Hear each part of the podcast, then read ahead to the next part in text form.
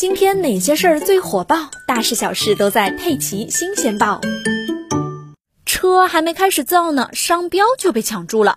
今天，据天眼查显示，绍兴义享纺织品有限公司在本月申请注册了小米汽车商标，国际分类为广告销售运输工具。目前，该商标状态为商标申请中。从公开资料可以查到，该公司的经营范围主要是以批发、零售纺织类产品为主的。同样是在今天，小米还被爆出正在和长城汽车谈判，使用其工厂生产电动汽车。路透社报道称，小米正在磋商使用长城汽车在中国的其中一家工厂生产自主品牌电动汽车，双方计划最快在下周初宣布合作关系。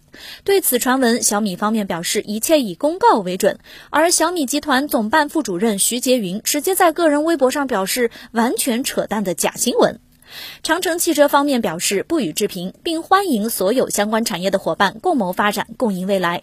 事实上，有关小米要造车的消息，从二零一七年年中就开始不断传出。